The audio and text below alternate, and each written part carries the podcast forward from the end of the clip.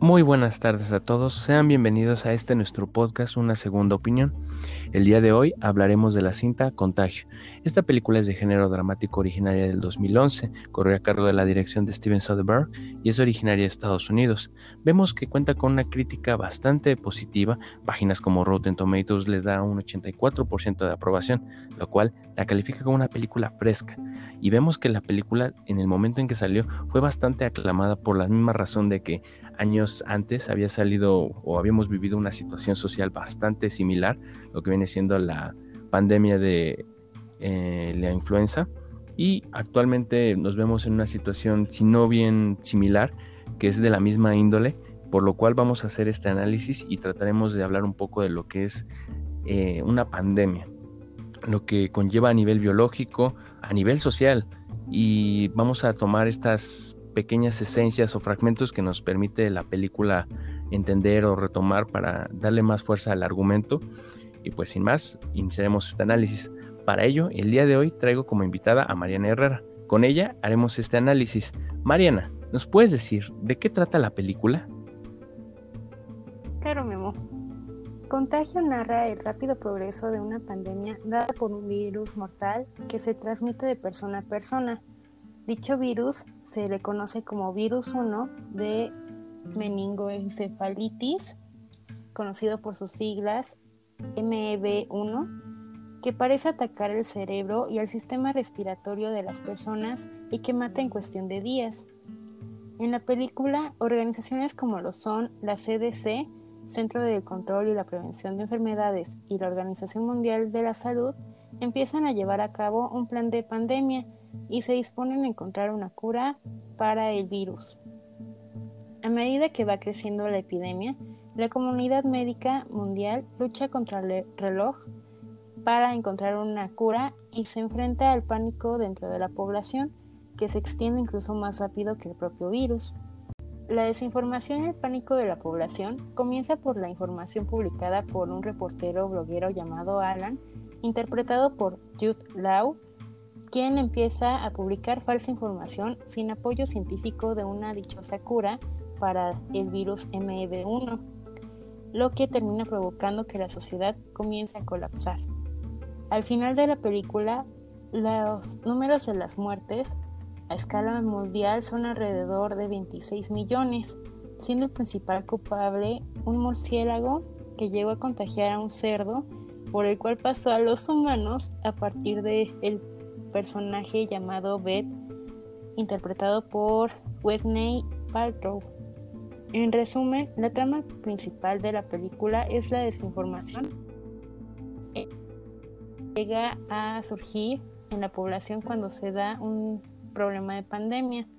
Además de que en la película hablan de aspectos muy relevantes como lo son el nivel de dispersión y las medidas preventivas que las personas deben tomar en cuenta para cuando se tiene una pandemia. Pues es bastante interesante esto que nos comentas, Mariana. A grandes rasgos vemos que la película muestra algo que no está muy alejado de la realidad en cuanto a lo que vivimos, el encierro, previo a ello, la transmisión de esta enfermedad. Y pues hay mucho de qué hablar.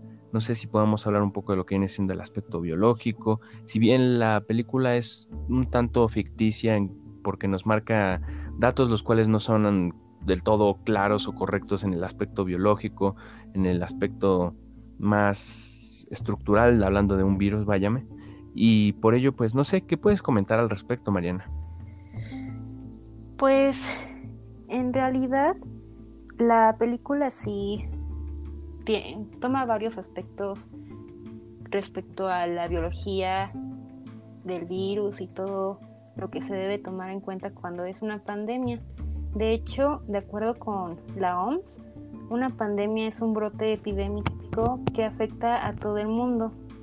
Para que una enfermedad se considere como pandemia, esta debe tener un alto grado de infección y es un fácil traslado de un sector geográfico a otro.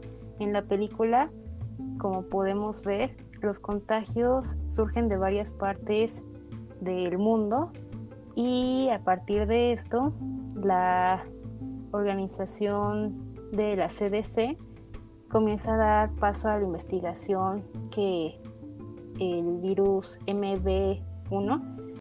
Al inicio de la película, como podemos observar, se dan varios contagios en varias partes del país y del mundo y la CDC comienza a dar paso a la investigación para ver a qué problema se estaba enfrentando la sociedad, teniendo como principal objetivo aislar a los enfermos y poner en cuarentena a los que habían sido expuestos. Esto realmente se aplica cuando se ve lo que podría ser el comienzo de una pandemia, ya que se tiene como finalidad ver cuántos días pasan para que se presenten los síntomas, así como también para observar la, la tasa de reproducción conocida por la abreviación como R0, siendo los factores esenciales que le sirven a las autoridades para ver si es necesario establecer un protocolo de pandemia o no. La OMS establece seis fases de alerta pandémica cuando un virus se convierte en amenaza. En la película no logramos ver como tal dichas fases, las cuales las tres primeras corresponden a los preparativos que incluyen el desarrollo de capacidades y actividades de planificación de respuesta, mientras que las, las últimas fases, que son la 4 y la 6, indican claramente la necesidad de acciones de respuesta y de esfuerzos de mitigación del virus. Además, la OMS establece periodos después de la primera ola pandémica para facilitar las actividades de recuperación pospandémica. El coronavirus, que es el problema al que nosotros nos estamos enfrentando, es un síndrome respiratorio agudo grave 2 que provoca la enfermedad conocida como COVID-19 que infecta al humano a través del aire y eh, a través del contacto entre humanos y además cuando se tiene contacto con la cara, contacto con las manos sucias a la cara, principalmente en el área de la nariz, ojos y boca. En la película, cuando se empiezan a ver cuáles son los medios susceptibles para generar el contagio, la doctora Henry, interpretada por Kate Winslet, habla de que es a través de los formites, lo cual, de acuerdo a la película, es el contagio dado a partir de algún objeto contaminado por la superficie, siendo que puede llegar a contaminar a otras personas cuando se tiene contacto con los ojos, la nariz o boca, siendo que por esto dicho personaje en una escena más adelante se eh, regaña a su compañero de trabajo advirtiendo que debería de dejar de tocarse la cara. Cuando se tiene una pandemia como la que estamos viviendo y como la que se plantea en la película, la OMS y las instituciones establecen ciertas prevenciones y acciones que la sociedad debe implementar para poder prevenir que eh, se genere una mayor propagación de un virus. Entre las principales se encuentran lavarse las manos frecuentemente con agua y con jabón, adoptar medidas de higiene respiratoria, es decir, al momento de toser o estornudar es necesario cubrirse la boca y la nariz con el codo flexionado o si es de que llegamos a usar pañuelos, estos se deben desechar inmediatamente después de usarlos y además de esto se debe de lavar inmediatamente las manos. Otras medidas que se deben de tomar en cuenta es mantener el distanciamiento social de al menos un metro de distancia entre las personas que nos rodean y sobre todo de las que se observa que están tosiendo o estornudando. Además de evitar, debemos evitar tocarnos los ojos, la nariz y la boca, como lo mencionan en la película. Y si es de que llegamos a presentar síntomas como lo es la fiebre, la tos o la dificultad para respirar, se debe solicitar atención médica a tiempo.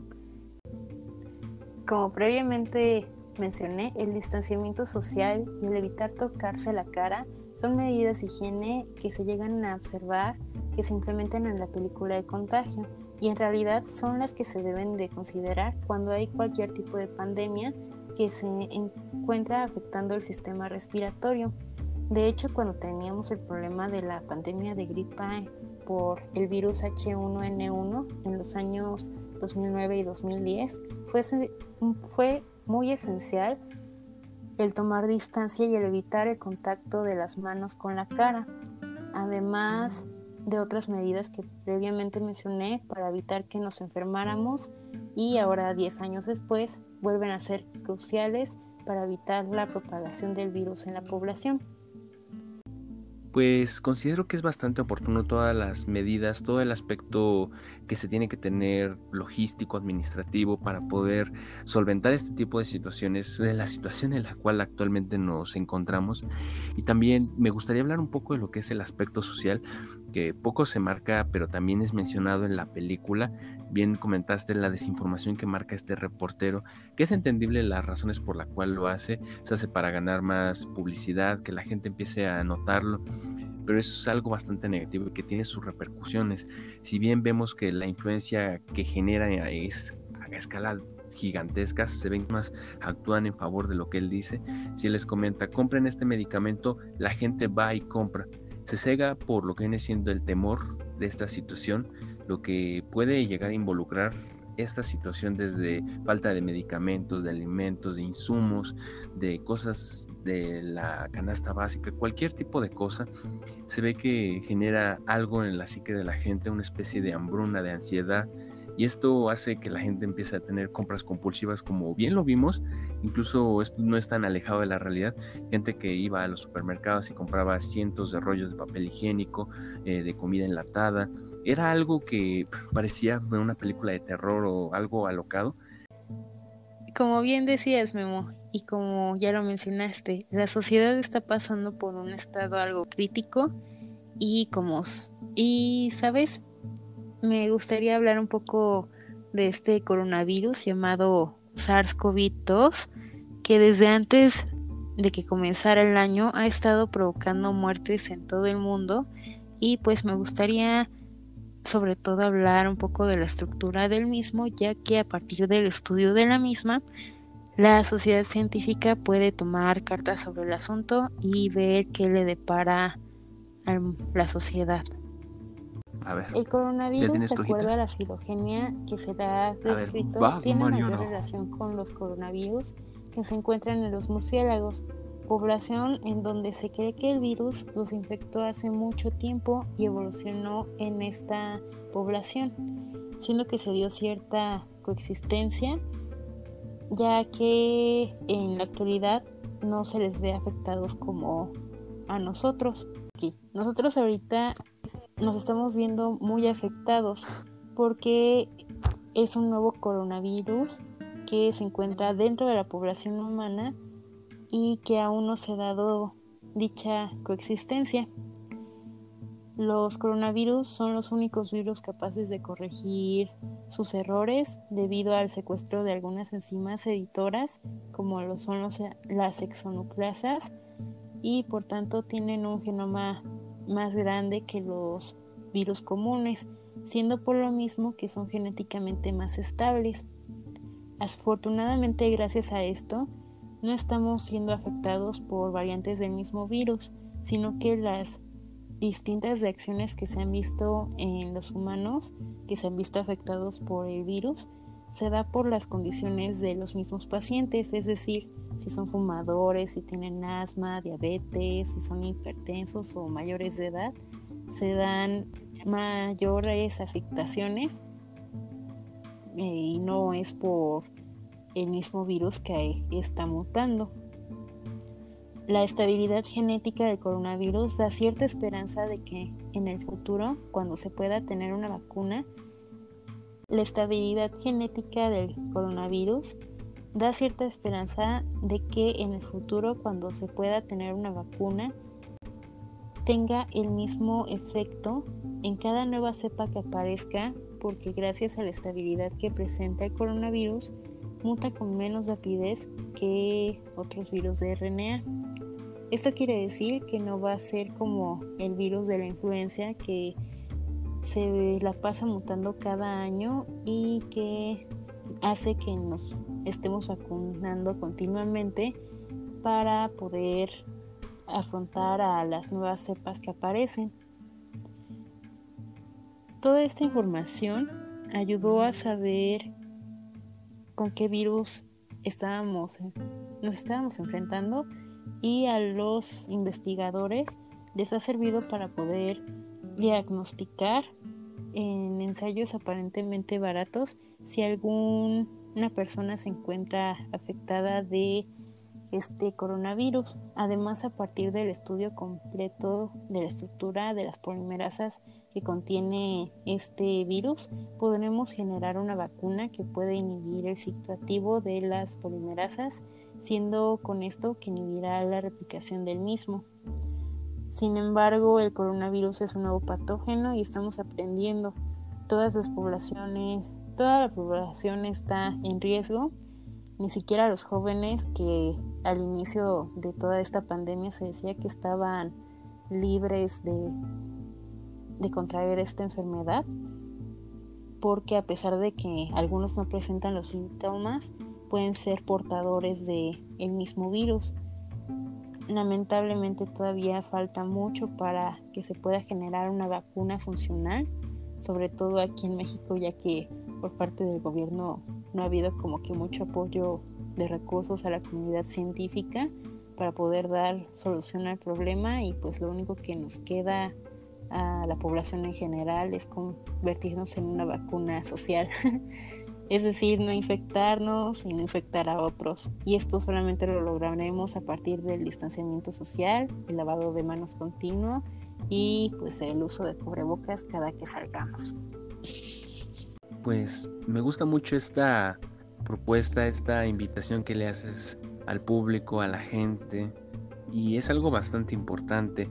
Si bien vemos que los medios de comunicación en ocasiones no son claros o consistentes con este virus, porque por ejemplo vemos que la gente está con la idea de que muta constantemente y que es por eso que es peligroso y, es debido a la falta de comunicación o de que el mismo la misma información se transmite de una forma clara tú lo acabas de comentar de una forma sencilla y creo que la mayoría de la audiencia podrá entenderlo es no es cuestión de que esté mutando como otros virus este tiene sus complicaciones según sea su anfitrión la persona pero eso ya son cuestiones particulares de la gente.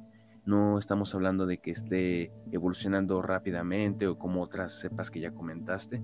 Y es bastante interesante esta propuesta, estos datos que nos das, Mariana. Nos habla un poco de lo que viene siendo la situación que actualmente se tiene y la información que puede ser clara o a veces un poco más difusa, pero que nunca está de más en tenerlo en cuenta, lo que viene siendo la sana distancia, el tener las, los materiales, insumos para poder mantener, mantenernos a nosotros y a los demás a salvo, que es lo que importa, y un poco de lo que nos trata de hablar la película. Eh, por suerte no estamos viviendo lo que viene siendo la situación de la película, la verdad somos afortunados en ese sentido.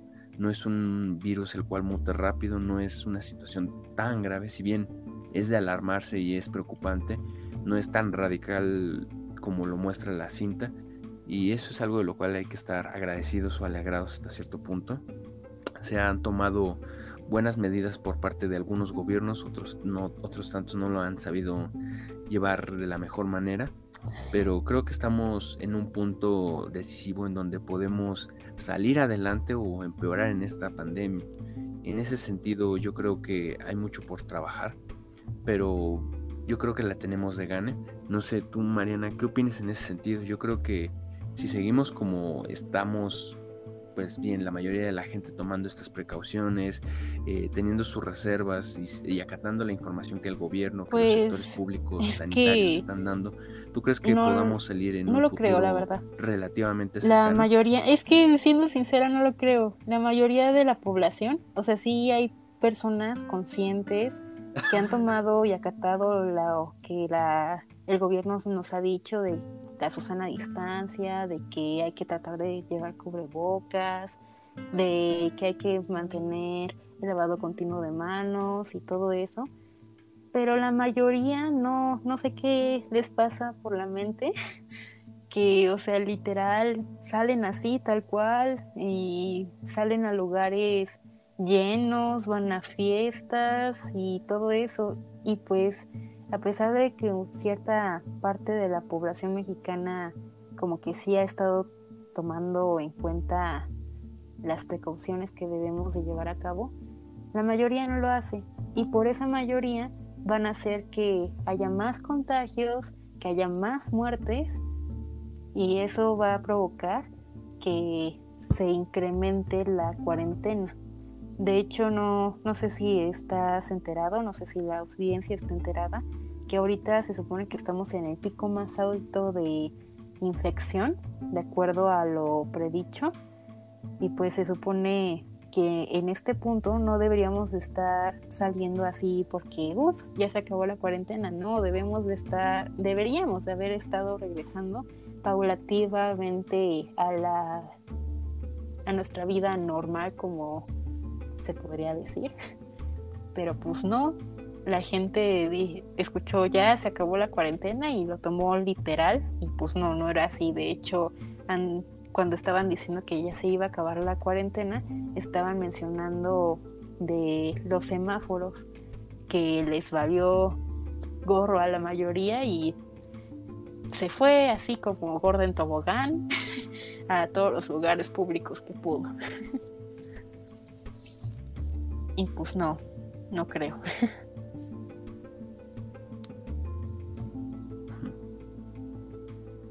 Wow.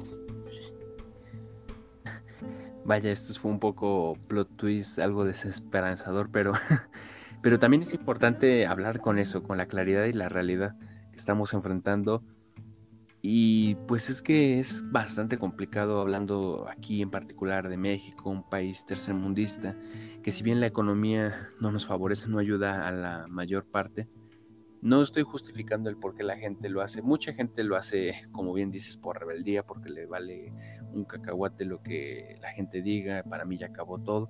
Pero también existe un gran sector el cual no tiene los recursos, la oportunidad de poder darse ese que es, parece ser un lujo para muchos, el de no, no estar saliendo, no trabajar, o por ejemplo lo que es el home office hoy en día, muchas empresas dan la facilidad, pero esas empresas no, no, es, no abarcan ni el 10% de todo lo que vienen siendo las empresas laborales en México. Y pues se entiende el por qué nuestro país se ve en esta situación y el por qué puede que lleguemos a un punto en el cual esta pandemia se extienda y que nos supere. Es bastante complicado hablar de todos estos aspectos, pero hay que visualizar a futuro qué es lo mejor y qué es lo que podemos hacer. En este sentido, Mariana, ¿tú qué opinas en cuanto a esto que comentamos? Evidentemente, como comentamos, se puede prolongar y se va a prolongar esta situación a más tiempo y va a tener sus repercusiones no solamente en la salud, también en la educación, en la económico, en diferentes sectores, vaya, no solamente la salud, pero tú, siendo realistas, ¿cómo crees que pueda desenvolverse la pandemia en el futuro si la gente sigue no acatando las, las normas o estas medidas que se, se han pues, tomado? Ay.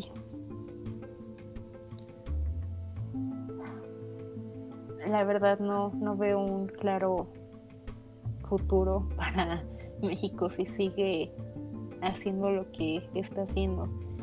Yo creo que si se supera el número de muertes, el número de contagios, no sé, la economía se va a ver muy, pero muy afectada, la educación va a estar por los suelos más de lo que ya estaba en, antes de la pandemia, el gobierno, pues, quién sabe qué vaya a hacer. De apoyo económico a la sociedad, no lo creo, ciertamente no lo creo. De las empresas, varias empresas van a quebrar y pues de, de que se va a salvar alguna, alguna parte de la población, pues esperemos que sea así, que la mayoría no se contagie y si lo hacen, pues que puedan recuperarse pronto desde la comunidad de su casa y no tenga que ir a hospitales, ya que pues si van a hospitales van a estar muy pero muy saturados y no no sé si te acuerdas este López Gatel estaba comentando que el propósito que él tenía era llevar a cabo una pandemia que fuera lenta, no rápida. Esto tiene que ver con el número de infectados que se da, ya que con una pandemia rápida se da bastantes personas infectadas y esto hace que el sector salud se encuentre muy pero muy saturado, lo cual impedirá que, lo cual hará, perdón, que eh, se vean obligados a seleccionar quién vive y quién muere. Y pues como va a México, yo creo que va a irse por los trastes la idea de Gatel y pues va a ser al final de cuentas una pandemia rápida y pues van a estar seleccionando quién vive y quién muere.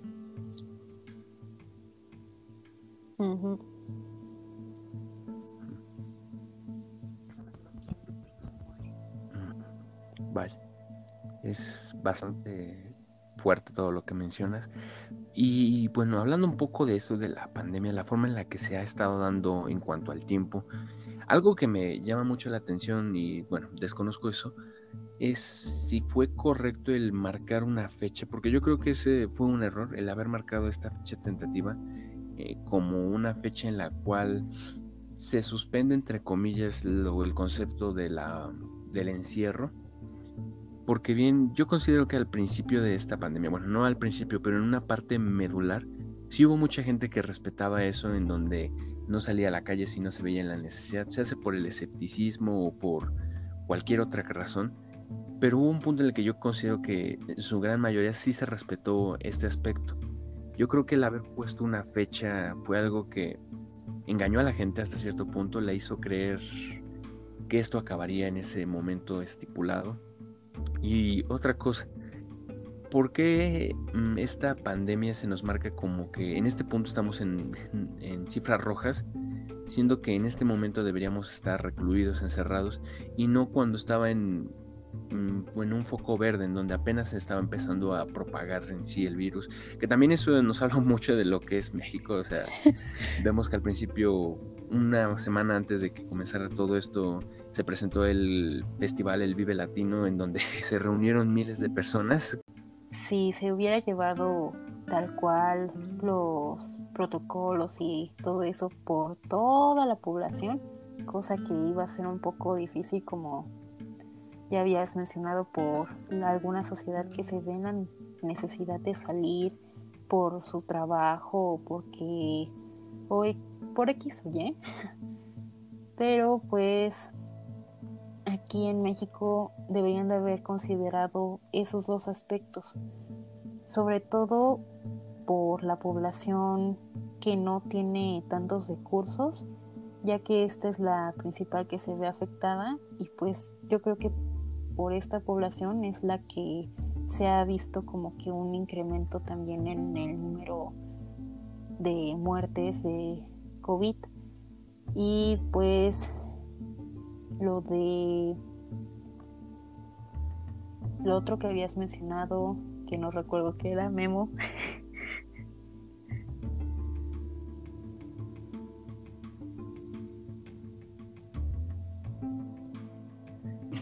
eh, el sí, que ¿por qué marcar este este momento de la pandemia como el menos importante en el sentido de que el confinamiento comenzó cuando estábamos en color verde, por así decirlo, cuando apenas empezaba a propagarse el virus.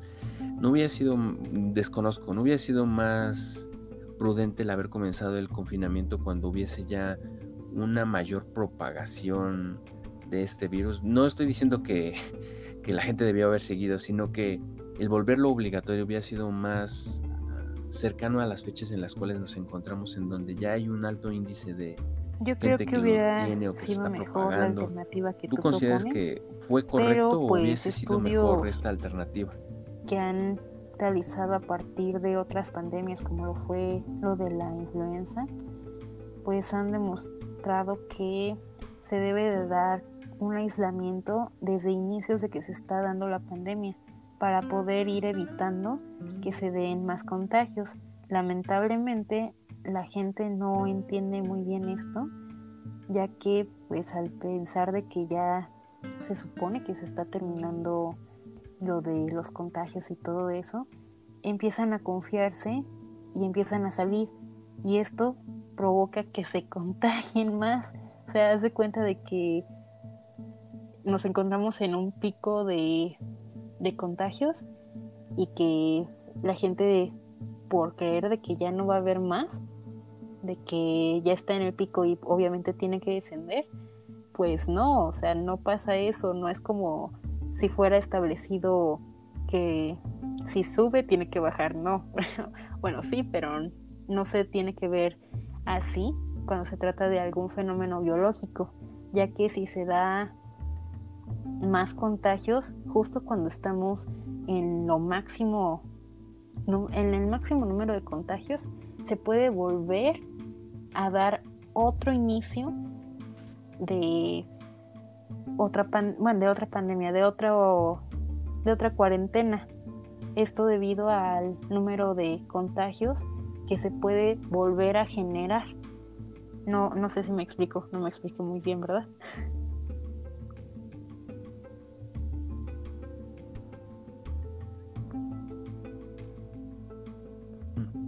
No, sí, te comprendo. Y pues es bastante alarmante como lo planteas. Y de hecho lo vemos en la misma película. Eh, y esto me lleva a conectar un poco lo que vienen siendo los hilos. Al hablar de temas como una cura, una vacuna, en la película vemos que pasan años hasta que se pueda lograr sintetizar algo para contrarrestar los efectos del virus.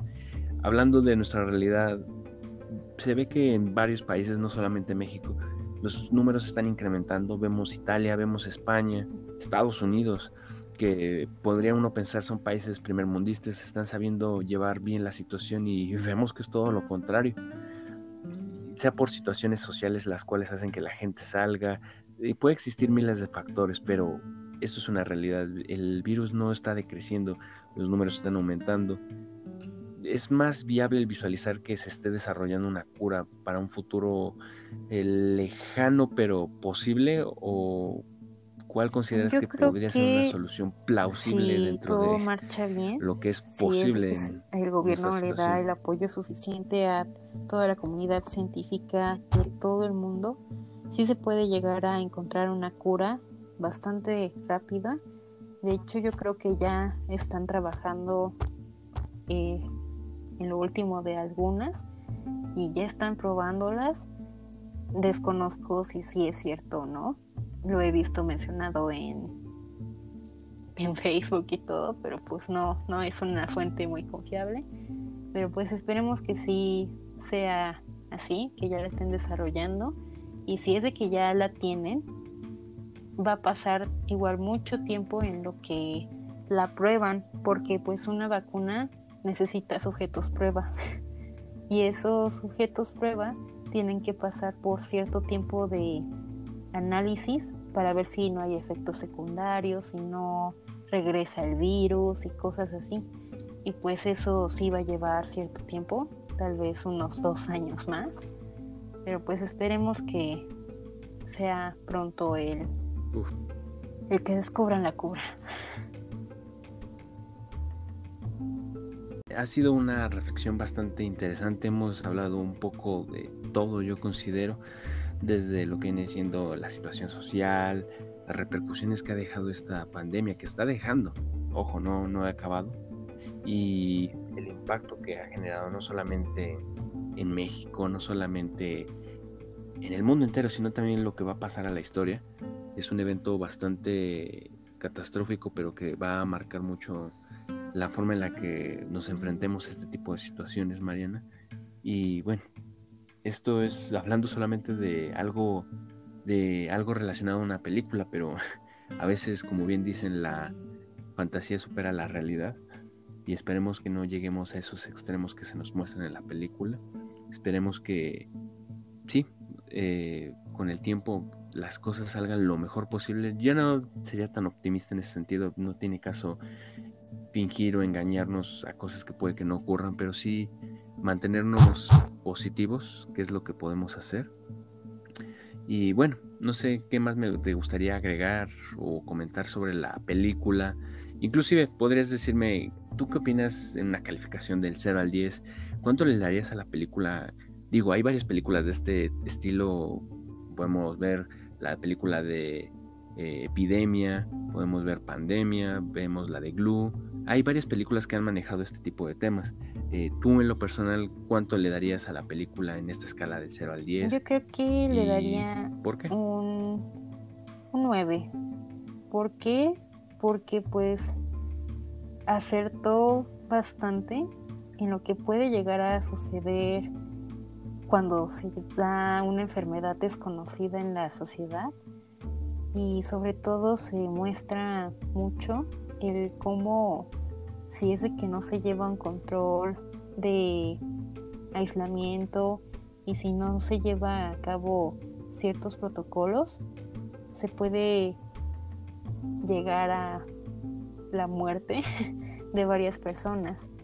Y también porque muestra bastante cómo se puede ir por los trastes toda una sociedad. Y pues, muy buena película. Yo creo que es muy, pero muy buena película.